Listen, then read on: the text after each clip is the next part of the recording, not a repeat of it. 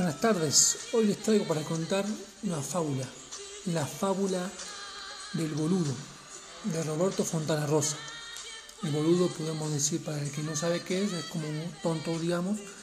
Y Fontana Rosa es un escritor y humorista argentino, nacido en Rosario, eh, que le decían el negro, muy conocido en Argentina y que bueno, escribía muchos cuentos de fútbol.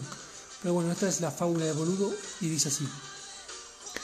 Se cuenta que en una ciudad del interior, un grupo de personas se divertían con el boludo del pueblo, un pobre infeliz de poca inteligencia, que vivía haciendo pequeños mandados y recibiendo limosnas.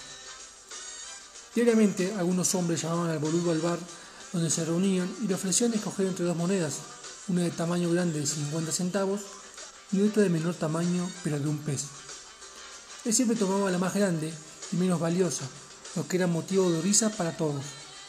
Un día, alguien que observaba el grupo divertirse con el inocente hombre, lo llamó aparte y le preguntó si todavía no había percibido que, la moneda de mayor tamaño valía menos y éste le respondió, no sé señor, no soy tan boludo, vale la mitad, pero el día que escoja la otra, el jueguito se acaba y no voy a ganar más mi moneda.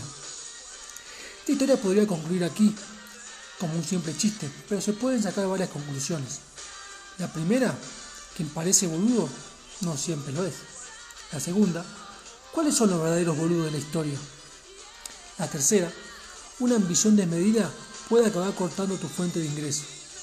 La cuarta, la conclusión más interesante, es que podemos estar bien, aun cuando nosotros no tengan una buena opinión sobre nosotros. Por lo tanto, lo que importa no es lo que piensan los demás de nosotros, sino lo que uno piensa de sí mismo.